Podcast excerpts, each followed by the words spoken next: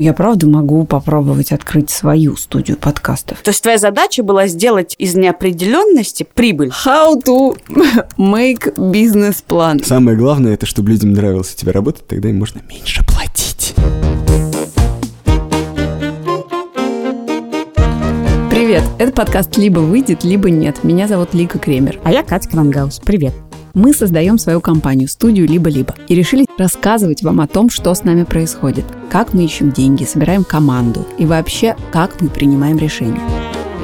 Как мы узнали из подкаста «Стартап» американской компании Gimlet, у каждой компании есть свой unfair advantage, незаслуженное преимущество. Нечто, что досталось вам просто так, хотя другие компании бьются за это. У нас их оказалось очень много. Это наши друзья, которые умеют делать крутые вещи и работают в крутых компаниях и могут помочь нам и советом, и делом. И, наконец, у нас есть инвестор, у нас уже есть кое-какие деньги. Поэтому нечестно говорить, что мы начинаем совсем с нуля. Но все равно у нас куча проблем. Мы делаем бизнес в отсутствии потребителя. Подкасты на русском языке пока слушает чудовищно мало людей. И как здорово, что вы один из них. Кроме того, мы боимся перессориться, прогореть, перегореть, начать экономить, где не надо, и тратить больше там, где можно сэкономить. Мы все время обо всем этом думаем и говорим, и раз уж у нас есть преимущество и студия, мы решили, что это наша ответственность делиться всем, что мы узнаем на своем пути со слушателем. И начнем мы с рассказа о том, как у нас появились деньги на собственную компанию. Ты помнишь, Лик, осень 2018 года? Да, мы работаем в «Медузе». Заканчивается сезон подкаста «Как жить», самого популярного нашего подкаста. Где мы три Опры Уинфри в одном отвечаем на все самые сокровенные вопросы слушателей. И вот мы летим в самолете из Риги в Москву на открытую запись подкаста. В Москве была прекрасная погода, и в этот зал набилась толпа людей, мы стояли, ждали, когда начнется проигрыш подкаста, чтобы выйти на сцену. Всем привет, это подкаст «Как жить». Меня зовут Лика Кремер. Меня зовут Галина Тимченко. Здравствуйте. И я, Катя Крангаус. Привет. Ну, это такой момент, когда мы почувствовали себя рок-звездами. Как будто мы маленькая группа Битлз. Это момент, когда ну, мне стало ясно, что это реальная вещь. Это какая-то вещь, которая имеет реальный эффект. И есть сотни, и еще сотни, и еще сотни людей, которые готовы прийти физически и физически это воспринимают. И тогда стало ясно, что подкаст, конечно, ужасно мощный инструмент, и его можно сделать супер успешно. Да, но с другой стороны, у нас постоянно было недоумение от того, зачем они пришли, что мы такого сделали. Наш подкаст состоял из того, что мы сидели и отвечали на вопросы слушайте. И для меня ответ – это запрос на нормальный разговор, на нормальный человеческий разговор друг с другом. А разговор может быть конфликтный, Люди могут иметь принципиально разные позиции по очень важным вопросам, но этот разговор может существовать. Люди могут слышать и аргументировать друг другу и отвечать на реальные аргументы, а не говорить про совесть, честь, достоинство. Собственно, весь эффект был в том, что людям хотелось подслушать, а как это люди с противоположными взглядами договариваются друг с другом, как они разговаривают между собой, как они взаимодействуют.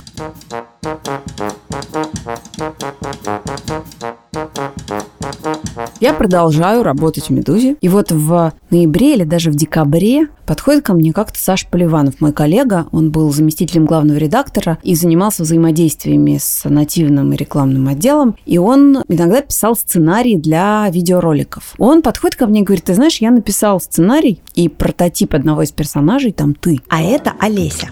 Она разбирается в подкастах, ведет свой и уже давно хочет открыть студию звукозаписи, чтобы подкастов стало еще больше.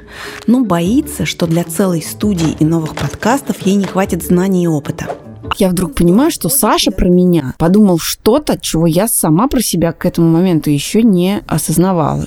Мне просто хотелось пошутить и как-то, чтобы у людей, которые делают этот ролик, был какой-то второй дополнительный смысл, который только они знают. Ничего такого серьезного уж точно там не было, только какая-то шутка для своих. Меня осенило, что вообще-то я правда могу попробовать открыть свою студию подкастов. И тогда точно все получится. Подкасты «Медузы» становятся все популярнее, все начинают обращаться ко мне с вопросами, с какими-то просьбами о консультациях. Я бесконечно читаю лекции. Я в этот момент уволилась из «Медузы» и уже собирала вещи, чтобы вернуться в Москву жить и заниматься какой-то другой работой. И последнее, что я сделала перед отъездом из Риги, это было 26 декабря, рождественская пустота, вымершая Рига. Я иду в какое-то заброшенное практически здание, в какую-то комнатку, где ты нашла студию. И там мы записываем первый выпуск подкаста «Так вышло», который является прямым продолжением подкаста «Дело случая», который мы до этого записывали с Андреем Бабицким, про новые этические вызовы, про то, как мы с ним, читая новости, задаемся все новыми и новыми этическими вопросами, которых раньше не было. Привет, это подкаст «Так вышло», и мы его ведущие, я Катя Крангаус. И я Андрей Бабицкий. Помню, как мы сидели с Андрюшей в новогоднюю ночь под елкой. У нас не ловил интернет, потому что мы были в Калужской области, и мы пытались загрузить файл с подкастом «Так вышло» хотя бы на SoundCloud, потому что iTunes был на каникулах. Может быть, вы думаете, что все, кто делают подкасты вместе, сидят под елками под Новый год, но этот случай исключение. На самом деле, в процессе работы над нашим подкастом с Андреем Бабицким Лика поняла не только, какой я хороший партнер для будущего бизнеса, но и какой умный и надежный мужчина Андрей, и связала с ним свое сердечко. Точно момент, когда стало ясно, что мы делаем бизнес вместе, мне кажется, его не было. Мы делали классные подкасты, нам было весело, мы чувствовали себя звездами подкаста, пока жили в Риге и работали в «Медузе», потом все рухнуло, я переехала в Москву. Подкасты, которые мы делали вместе с Ликой, закрылись. Ну, я при этом продолжала работать в «Медузе», но разрывался на части. И мы такие две половинки подкастные оказались разделены Километрами. Тысячу, тысячу километров. Я стала делать в Москве, так вышло, и собак съел дневник. Лика, конечно, мне помогала, но все это было недостаточно. Мы должны были официально соединить наши суперсилы в одну суперкомпанию.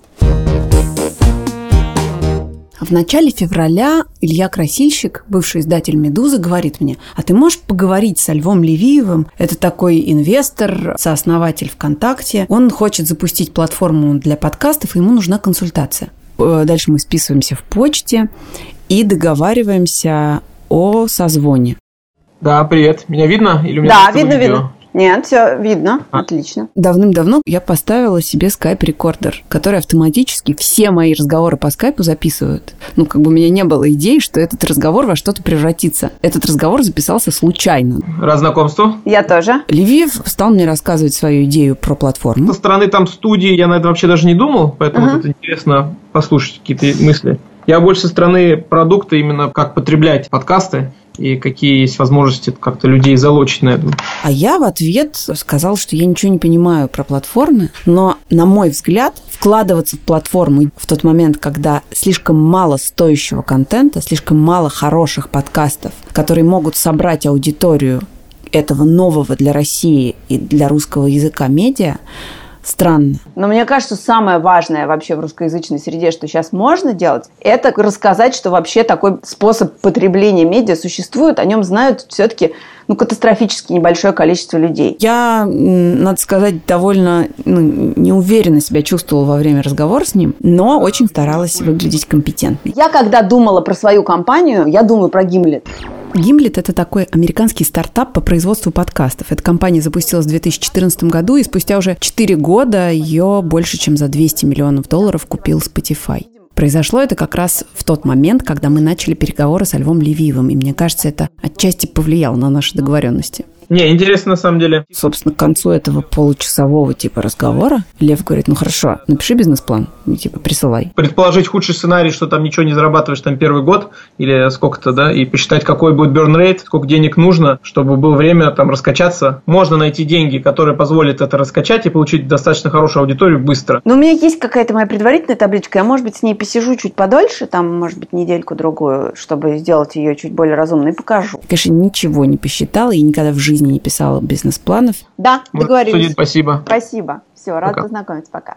Как вы думаете, что первым делом делает человек, которому надо написать бизнес-план, и который никогда этого не делал? Пишет строчку «Зарплата». Нет, он гуглит, типа, How to make бизнес-план. Потом я нашла шаблон в Google таблицах типа бизнес-плана, поняла, что там тоже какой-то годовой, дико подробный, с кучей строчек. Мне вообще очень тяжело от Excel документов. То есть сама идея в голове у меня была. Если бы напротив меня сидел человек и спрашивал меня, сколько подкастов ты хочешь делать, я бы отвечала. Сколько стоит один подкаст? Я бы отвечала. Сколько тебе нужно сотрудников? Я бы отвечала. Очевидно, мне нужен был собеседник, сидя рядом с которым я бы отвечала на все эти вопросы, которые были у меня в голове. Но я, к сожалению, не могла стать Лики таким собеседником, потому что я сама в табличках ничего не понимаю. И главный мой страх про бизнес-план, поскольку у меня есть некоторый опыт составления бизнес-планов для KidsOut. KidsOut – это такой сервис по поиску бэбиситеров, приложение, которое Катя придумала несколько лет назад уже. И это маленький бизнес, который у Кати был к тому моменту, когда мы свой только еще зачинали. Главный мой страх, особенно когда это есть офис и все, это забыть туалетную бумагу. Что вот у меня есть такой образ этой туалетной бумаги, который может вылиться налогом, не знаю, принтером, курьером, не может, некая туалетная бумага, которую ты забываешь включить, и из-за этого весь твой бизнес-план становится тебе тюрьмой, что как бы он не помогает тебе строить бизнес, а делает так, что ты не можешь купить в офис туалетной бумаги, потому что ее забыл включить. И я две недели не сплю, разговариваю примерно со всеми своими знакомыми предпринимателями или людьми, которые хоть как-то понимают что-то просто в Excel-табличках, но они в основном делятся каким-то своим опытом, а мне нужен кто-то, кто залезет в мою голову, вынет оттуда все те знания, которые там есть, и систематизирует их. И тут мне друг мой говорит, ну, подожди, ты же знаешь Сашу Мансилья, почему ты с ним не посоветуешься? Саша Мансилья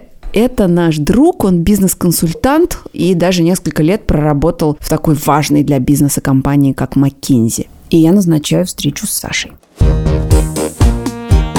Уже после того, как мы получили деньги по бизнес-плану, написанному с Сашиной помощью, мы позвали Сашу к нам в студию, чтобы задать ему несколько вопросов о том, как он вообще нам помогал и какие принципы у построения бизнес-плана существуют. Мы с Сашей знакомы с детства, и Саша для меня в последние лет 15 занимался тем, чем занимался Чендлер в сериале «Друзья». Там была серия, когда все друзья устроили викторину на знания друг друга. И в какой-то момент они все спрашивают, чем занимается Чендлер? What is Chandler Bing's job?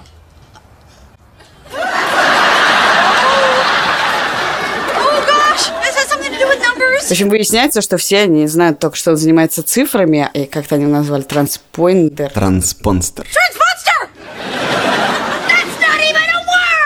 Я вместе с компанией друзей, вместе с Сашей отдыхала в Грузии и узнала, что Саша уволился из компании Маккензи. Маккинзи. Маккензи. Маккензи – это виски. Транспондер Маккензи. Я толком не знал, чем занимается Маккензи. Я просто знаю, что они там консультируют бизнес, придумывают какие-то планы. Все, на этом, в принципе, мои знания закончились про то, чем он занимается. А еще у Саши в профайле в Фейсбуке написано Сколково. Мы с Ликой встретились и стали смотреть на табличку в Excel. Стало понятно, что с теми цифрами, которые были в тот момент у Лики в табличке, конечно, выйти на прибыльность получится примерно никогда прогнозировать э, вообще очень трудно, особенно на будущее.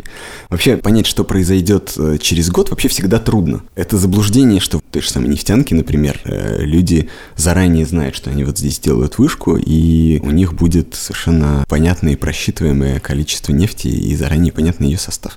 Вообще всегда много непонятного. То есть твоя задача была сделать из неопределенности прибыль? Когда ты же прогнозируешь бизнес-план чего угодно, задача, во-первых, понять, что на самом деле ты можешь спрогнозировать анализируют. Что более-менее ты можешь прикинуть, а чего ты прикинуть на этом этапе не можешь или где там есть большой разброс.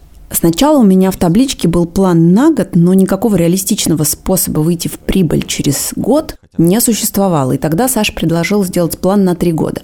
Это касается любого проекта или только нашего? Вот этот срок, он как определяется? Ну, этот срок определяется ровно исходя из того, сколько времени нужно для того, чтобы проект вышел в какую-то устойчивую ситуацию, когда ты можешь получать прибыль и понимать, что ты отбился. Если это, условно говоря, нефтехимический завод, который э, два года будет только строиться, то, ну, что ты можешь на год прогнозировать? Ничего. Это будет только смета стройки. Соответственно, ты прогнозируешь лет на пять хотя бы. А какие-нибудь бары, кафе?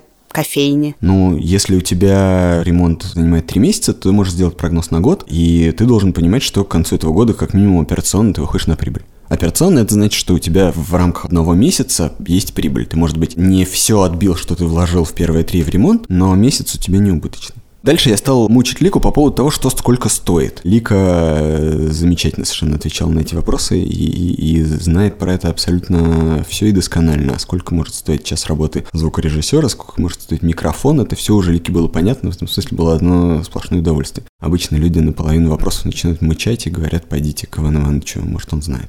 Мы все затраты на сотрудников, а понятно, что у нас такой интеллектуальный бизнес, умственный труд, в котором затраты на сотрудников, это там, я не помню, 80 что ли у нас был процент всех расходов. И мы все их считали фиксированными зарплатами. И у нас все получалось очень плохо и уныло, потому что, ну, в общем, у нас уже минус был такой, что все оказывалось очень печально с прибылью. И не то, что за три года, а и за пять там ничего не получалось выходить никуда. И стало понятно, что так дело не полетит. И ты предложил мне использовать попроектное финансирование, то есть считать бюджеты не через зарплаты, а отталкиваясь от проектов. Ну, можно и так сказать, да. Так наша компания наполнилась примерно 12 стажерами. Да-да-да, это нормально для стартапа, это же так и должно работать. Это, наверное, на самом деле тоже про разные бизнесы можно наблюдать такую штуку. На самом деле, что в этот момент происходит? В этот момент распределяются риски между разными участниками проекта. Например, когда ты нанимаешь человека на full тайм то ты риск берешь на себя. Это твоя проблема человека загрузить. А если ты ему платишь по часам, то ты маленький кусочек риска скидываешь ему. Это та проблема, с которой стартапы сталкиваются всегда. В стартапах дальше этих вопросов куча, да? Ты берешь деньги в долг или продаешь долю. Если ты берешь деньги в долг, то ты берешь больше риска на себя и меньше его отдаешь инвестору, потому что инвестор заранее знает, что если ты не прогоришь, то он получит свои деньги плюс там 10% или там сколько процентная ставка по этому кредиту. Если ты продаешь долю, то ты больше риска отдаешь инвестору, но и, соответственно, когда ты отдаешь больше риска, то, как правило, ты отдаешь больше апсайда, большую часть тех возможных миллиардов, которые ты надеешься заработать в самом лучшем. А что такое upside еще раз? Upside — это то, что можно выиграть в лучшем случае. Насколько важно в конце, условно, вот этого трехлетнего периода бизнес-плана нарисовать прибыль? Насколько это формальность? Насколько это просто красивая виньетка в конце? Уважение к инвестору. Уважение к инвестору или планка для себя самого, потому что понятно, что ты не можешь ни с какой уверенности этого сказать. Это как бы все идея, а не реальный план. Не, ну важно кому. Если это инвестор, который действительно инвестор, а не меценат, то ему, конечно, это важно. Это такой вид спорта, то есть инвестор, который вложился в 10 проектов и все 10 прогорели, но он, наверное, чувствует себя примерно так же, как бегун, который поткнулся 10 раз на 100-метровке и прибежал где-то в хвосте. Поэтому, конечно, важно это показать. Никто не ждет, что это будет вот точно те цифры, но надо принципиально показать, что у вас есть желание заработать денег и есть реальная возможность, что вы их заработаете. То есть, что вы понимаете, как это произойдет принципиально. Хорошо, это азарт, это почти спортивная штука. Я тут же вспомнила анекдот про стадион и собачку, которая прибежала к тому человеку, которого она убеждала поставить на нее, и сказала, ну не шмогла я, прости. Вот в какой момент мы должны, как та собачка, подбежать к инвестору, ко всем тем людям, перед которыми мы ответственны, к сотрудникам, не Друг знаю, другу. кому, и, и друг другу, и себе признаться, что ну не шмогла я. У нас все пошло не так. Мы явно отклонились от бизнес-плана. В какой момент надо ставить диагноз, что наш бизнес не состоялся? Нет, ну вы говорите про две совсем разные вещи. Диагноз надо ставить как можно скорее. Чем раньше вы поставите диагноз, тем быстрее вы придумаете, что надо поменять. Но это не значит, что бизнес не состоялся. Это нормальная часть жизни стартапа. В какой-то момент любой стартап, как правило, сталкивается с тем, что так, как было задумано вначале, не получается. Для этого есть специальное в древнем словечко, это называется pivot.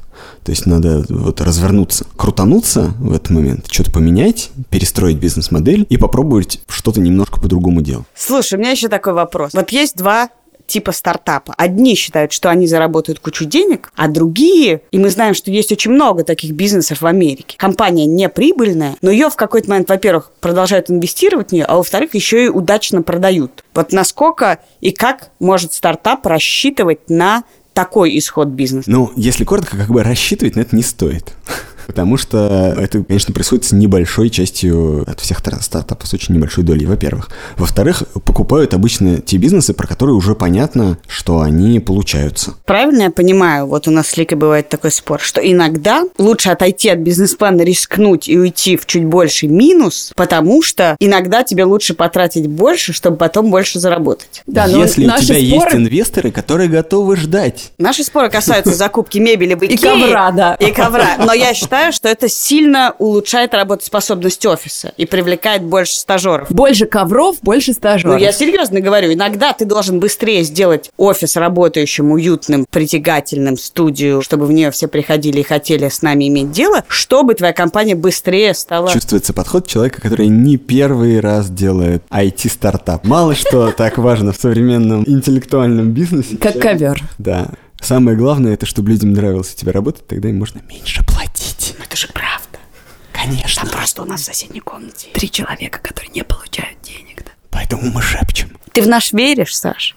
Да, но стал бы я время тратить, конечно. А хорошо, прежде чем ты перестанешь тратить на нас время, можешь каких-нибудь три ошибки нам сказать, которые нам не надо совершать? Первая ошибка, которую вам не стоит делать, это вам э, не стоит рассчитывать на то, что прибыль начнет получаться сама собой. Это странно звучит, но это на самом деле штука, которую я видел не раз в настоящих стартапах. Людям кажется, что они будут продолжать делать то же самое, но по мере того, как у них будет больше клиентов и по мере того, как их бизнес будет расти, он как-то сам собой выйдет на прибыльность. На самом деле это так работает, если, э, условно говоря, у тебя нефтяная вышка, ты вложил фиксированное количество денег, и дальше каждая следующая тонна нефти – это вот прибыль. Если, конечно, цена на нефть не упала в этот момент. В таком бизнесе, как ваш, и таких бизнесов очень много, которые сейчас и больше становятся, которые на, на людях и на мозгах основаны, это не совсем так работает. Вам нужно, чтобы у вас в среднем каждый выпуск подкаста приносил деньги. Вам нужно в какой-то момент организовать работу так, чтобы это таким образом получалось. Потому что, ну, иначе то, что вы будете делать 20, а не 2, никак вам не поможет. Я думаю, что вторая ошибка, которую вам не стоит совершать, это вам не надо демпинговать ни в коем случае. Вам нельзя продешевить.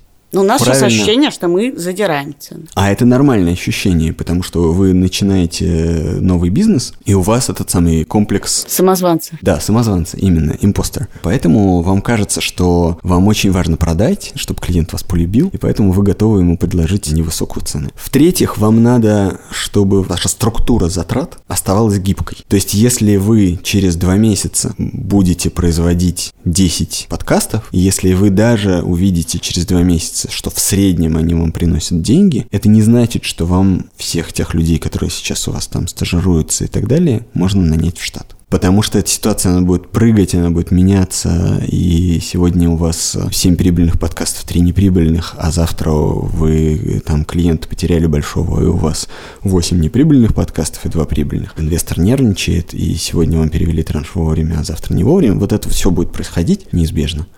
И вам очень важно вот это вот распределение рисков, чтобы оно оставалось гибким, и чтобы вы не все риски э, навешивали на себя и на компанию. Послушай, у меня такой вопрос. Вот тобой уже нарисованный бизнес-план. Насколько ты понимаешь, что он настоящий, а насколько это полное фуфло, которое, ну, через год скажешь, это была ерунда, сейчас у нас есть хоть какие-то данные, вот теперь нарисуем что-то более осмысленное. Нет, ну, конечно, его придется перерисовывать. Это точно будет так, это всегда так, в любом бизнесе. Смысл бизнес-плана не в том, чтобы его выполнить один в один, а в том, чтобы понять, что делать можно, что делать нельзя, и чтобы это был инструмент, которым ты можешь пользоваться, чтобы понимать, э, ты выплываешь или не выплываешь. Или для каких-то других целей, для отчета перед инвестором. Подожди, но инвесторы понимают, как устроены эти бизнес-планы, и что наш бизнес-план – это немножко пальцем в небо и с прибылью в конце, потому что иначе это бессмысленно показывать. Ну, это надо у него спросить. Но он, наверное, счел, что вот та сумма выручки, которую мы немножко с потолка взяли и э, поставили туда, там, за каждый выпуск подкаста, там, какого-то коммерческого, некоммерческого, что они не выглядят сумасшедшими, и что, может быть, у нас даже получится сделать чуть лучше. Ты не поверишь, мы спросили у Левиева, зачем он дал нам деньги вообще. А как прошел разговор со Львом Левиевым, вы услышите в следующем выпуске. Вообще-то мы всю жизнь работали журналистами, и сейчас на голубом глазу продолжать делать развлекательные подкасты совершенно невыносимо. Уважаемые граждане, проходим, не задерживаемся, не мешаем проходу других граждан. А есть какие-то более крупные инвестиции, которые дают очень хорошую доходность. То есть Blended у меня нормальная доходность. Что у тебя нормально? Я даже сейчас вот с тобой все равно не согласна, потому что мы не вполне продакшн. Вот так начинаются корпоративные всякие войны. Этот выпуск мы сделали вместе с продюсером и редактором Артуром Белостоцким, Звукорежиссером Ильдаром Фатаховым, а музыку для нас написал Алексей Зеленский. а логотип для нас сделал Петр Ступов. Если вы хотите следить за тем, как мы строим компанию либо-либо, как мы ошибаемся, какими вопросами задаемся и где ищем ответы. Подписывайтесь на нас в Apple подкастах, В Инстаграме, во Вконтакте, в Кастбоксе. в Яндекс Музыке и Spotify. Да! Если у вас есть какие-то мысли или истории, которыми вы хотели бы с нами поделиться, или от каких-то ошибок уберечь, пишите нам по адресу подкаст собака либо либо ру. И если вы хотите предложить нам тему для одной из серий, куда нам сходить, с кем посоветоваться, чего не делать или что наоборот сделать, то тоже пишите. Это была Катя Карангаус. И Лика Кремер. До встречи через неделю. Пока.